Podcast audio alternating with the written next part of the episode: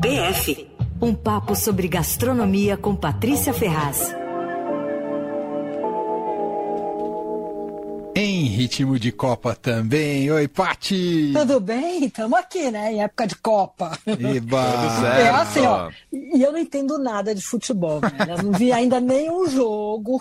Acredito, Sério? Patrícia. Eu não vi, ainda nem. Vou tentar ver o do Brasil amanhã, mas não é que eu faça assim também tanta assim, questão. Vou né? tentar ver o do Brasil é, amanhã. É, não não ando. Você vai ficar fazendo comida assim, durante né? o jogo, é, é, isso? É, fazendo. Eu sou mais fazer os, os aperitivos.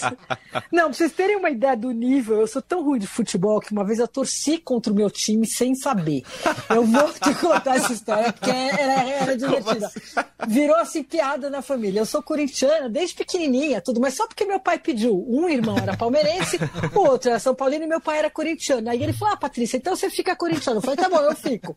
Mas eu nunca dei a menor bola. Até hoje não sei nada do time, não sei o que, mas eu sou corintiana. Bom, daí uns anos atrás, o Delmo, né, meu marido, que é gaúcho e gremista, estava assistindo um futebol e eu cheguei e falei assim para ele: Ah, que legal, quem tá jogando? Ele, o Grêmio. Eu falei, eu, né, mil anos atrás, então, casamento no começo, ah, eu vou assistir com você, né? super simpática, daí, ah, legal, vou torcer com você. Ele, ah, tá bom. Aí, bom, fiquei olhando lá e, obviamente, com a cabeça longe, né? Tão longe que daí, no fim do jogo, eu percebi que o adversário era o Corinthians. Eu fiquei furiosa, eu falei, mas como é que você me faz torcer com ele? Ele falou, mas eu não fiz você torcer, você perguntou quem tá jogando. Eu falei, o Grêmio, você não perguntou contra quem? bom, enfim. Essa sou eu futebol. Você lembra quem ganhou esse jogo ou nem isso? Não, não lembro. Eu fiquei tão furiosa que eu não consegui, nem sei nem que ano foi isso, faz muitos anos. Falei assim, mas como que você faz isso comigo? Ele bem rindo, assim, ué, você não perguntou, né, dando trela, mas enfim. Mas ó, tá todo mundo fazendo bolão da Copa e eu também fiz o meu. Oba! um bolão de Copa e cozinha. Boa! que e tem assim, tudo ó, a ver, aliás, literalmente, né? É. Exatamente, Copa e cozinha. Daí, modéstia à parte, olha, meus palpites estão maravilhosos. Vamos, vamos ver. Quer ver, ó? Então, assim, Grupo A, acho que vai dar zebra. Hum. O Equador está se apresentando muito bem para o jogo, vai surpreender. É um time de vanguarda, tem estrelas como a Pia Salazar, que acabou de ser eleita a melhor confeiteira da América Latina. É. E ó, ela e o marido comandam o maior clube do país. É um restaurante chamado Nuema, em Quito, que está 24 na lista dos 50 Olha melhores. Aí. Boa. Então, minha aposta é Equador. E a gastronomia equatoriana? Então, maravilhosa. É essa aí. É, é, esses caras estão assim no topo, né? Tá. Aí, grupo B. Meu, minha aposta é empate. Hum. Acho que seria preconceituoso falar que a disputa principal é entre fish and chips e hambúrguer. Mas, até porque os dois países eles têm ótimos restaurantes e cozinhas que evoluíram muito nas últimas décadas. Acontece que tanto a Inglaterra como os Estados Unidos já jogaram melhor, viu? já tiveram melhor fase. Hum. Na lista atual dos 50 melhores do mundo, por exemplo, só tem um restaurante de cada um deles e lá no finzinho, Nova York tem está em 44 com um restaurante chamado Le Bernardin e Londres 49 com Icoi. Bom, ainda assim eles têm mais estrelas e mais chances que Irã e Gales. Né? É, imagino. então vamos lá. Grupo C. Já ah. teve uma zebra ontem, né? Falafel venceu a empanada. Olha, mas é o seguinte, os argentinos queimaram o ovo do bife, só que ainda tem muita carne para assar, né? E eles têm uma das maiores estrelas culinárias de todos os tempos. Eles têm, assim, um Ferran Adrià de chuteiras, que é um revolucionário, sempre pronto para virar o jogo, tal, que é o Messi. Bom, é um grupo forte. O México está bem preparado, trabalhou super bem nos últimos anos, investiu em marketing, fez todo mundo conhecer o, o jogo deles e a seleção é a seleção mais forte da América Latina atualmente. Tem 12 restaurantes entre os 50 melhores Olha. do mundo. É. E o México apresenta um futebol impressionante, complexo, cheio de sabor, rico em tradição, divino, com muitas pimentas. Hum. Maravilhoso, jogo bom. A Polônia não tem nenhum Lewandowski na cozinha, infelizmente. um goulash aqui, tem um golabki ali, que é um prato de carne de porco enrolada com repolho e tal, mas nada parecido com gol de placa. Ah. Bom, Nesse grupo, minha aposta é o México. Oh. Adorei, tô adorando. Gostou? Tô, ah, tô adorando. Bom, no fim a gente confere, né? Quando acabar essa fase, a gente confere para ver que, como é que eu me dei aí nesse bolão, né? Olha, daí o grupo D, a disputa é super difícil. Tem o futebol clássico, né, da França, receita consagrada, de tradição, campeã atual tal. Mas a minha pergunta é a seguinte: Será que a cozinha francesa aguenta entrar em campo sem manteiga, sem ervas aromáticas e sem alho? Quer dizer, tudo indica que a ausência do Benzema, Pogba e Kanté vai tirar muitos pratos do cardápio. né? Vamos ver. Eu vou de Dinamarca no bolão nessa chave, viu? O país joga com criatividade, tem boa técnica, tira leite de pedra no inverno, faz coisas maravilhosas ainda assim. E a seleção dinamarquesa é a atual campeã no mundo do ranking da gastronomia, viu? Do Fifty Best, o restaurante Olha. número um é o Jerônimo, de lá. E já subiu no pódio, no pódio várias vezes, tal. Então, vou de Dinamarca. Boa. Aí, aí, bom, grupo E. Duelo de titãs, muitas estrelas no campo. Fiquei com difícil aqui escolher, viu? Hum. A seleção da Espanha tem tudo para liderar o grupo, eu acho. É forte, criativa, competente, tem estrelas espalhadas por todo o país. Criou novas táticas que influenciaram o jogo na cozinha do mundo todo e joga como campeã. Inclusive, hoje parece que arrasou, né? Eu não arrasou vi o jogo mais. 7 a 0 parece que foi um incrível, né? Mas não vamos falar 7 a 0 que esse número dá um pouco de aflição. Mesmo para mim, que eu sou a mais entendida.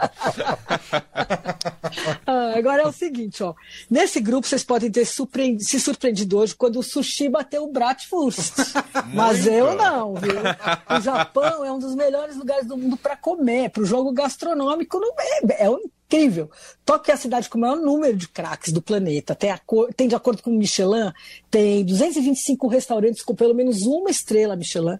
Tem 11 com três estrelas. Acho que é a cidade do mundo com mais estrelas Michelin. Então, Uau. agora, eu acho que vai dar Espanha nessa, nessa chave aí, tá? Enfim. Bom, grupo F. A Bélgica tem um clássico que é copiado no mundo todo, que é o Moulin Frit, né, que é marisco e fritas. Bom, eles têm fritas com tudo, né? Tem chocolates notáveis, só que vai entrar Verdade. em campo, é, vai entrar em campo contra o cuscuz marroquino. E aí eu acho que perde, porque o cuscuz já conquistou o mundo, tem torcida em todo lugar e tal. Bom, nessa chave também tem Canadá, que joga pela lateral aí, vem com um craque, que é o fantástico maple syrup, aquele xarope de bordo. Né? Mas acho que para uma Copa do Mundo assim, acho que é pouco, entendeu? Uhum. Bom. E na Croácia o cardápio não tem nenhum Modric, então meu palpite é o Marrocos nessa Adorei, adorei. Bom, bom, grupo G. Brasil, sem dúvida, grande cozinha, feijoada, muqueca, boboca, caipirinha, farofa. Nossa cozinha bate fácil o resto do grupo inteiro e tem a maior seleção atual entre os 50 melhores do mundo na América, na América Latina, 50 melhores da América Latina. São 10 restaurantes nessa lista, né? Bom, Suíça tem lá seu valor, os queijos, fondue, chocolate, mas não empolga, né, no cenário atual, quando entra em campo. E a única estrela nacional da Sérvia também é um hambúrguer que mistura carne bovina, suína, não sei o que, com um nome impronunciável que é Pliskavica. Aí tem camarões, que tem os melhores doces da África, eles são uma mistura de produtos africanos e técnicas francesas. Então, parece ter um biscoito de batata doce, um bolo de arroz que são divinos. Mas olha, deixa esses caras apresentarem, esses países apresentarem seus, que, que, o seu jogo, mas na cozinha vai dar Brasil. Ah, boa, boa Paty. Gostei. Bom, grupo H. Portugal tem o Gades Morua, né? Bacalhau do, da melhor estirpe, também conhecido como Cristiano Ronaldo, né?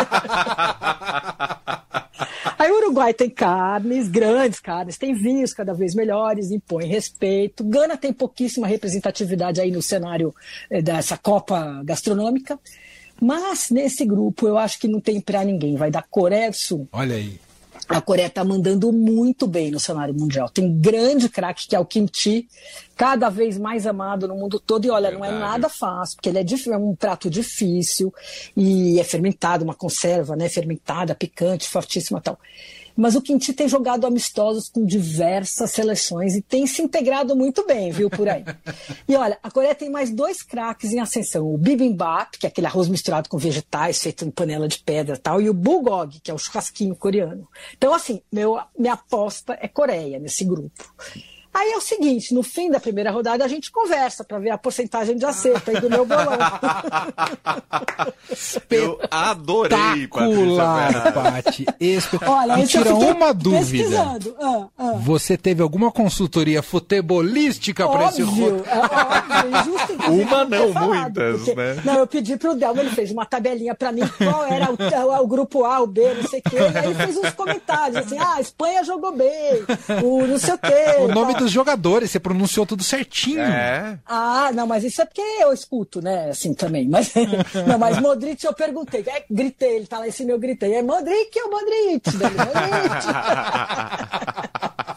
Aí já vou confessando tudo aqui. Amei. E Então a consultoria futebol- futebolística é do Delmo. Se você tivesse que entrar num bolão e fazer a sua aposta pro campeão da Copa do Mundo aí no seu bolão, quem leva? Espanha. Boa. Aí. Não tenho ideia nem de como é que tá jogando. Tá na, arrebentando, na Copa do tá Mundo arrebentando. gastronômica, não há dúvida que a Espanha vai levar. Muito vai bom. continuar levando, porque já andou levando aí várias vezes, né? Sensacional. Então, Demais. Adoramos. Para quem perdeu essa coluna, a gente publica daqui a pouco no nosso podcast que tá imperdível. Obrigado, Pati. Bom, Obrigada boa a vocês. Copa. Beijo. Beijo, Boa Paty. Copa.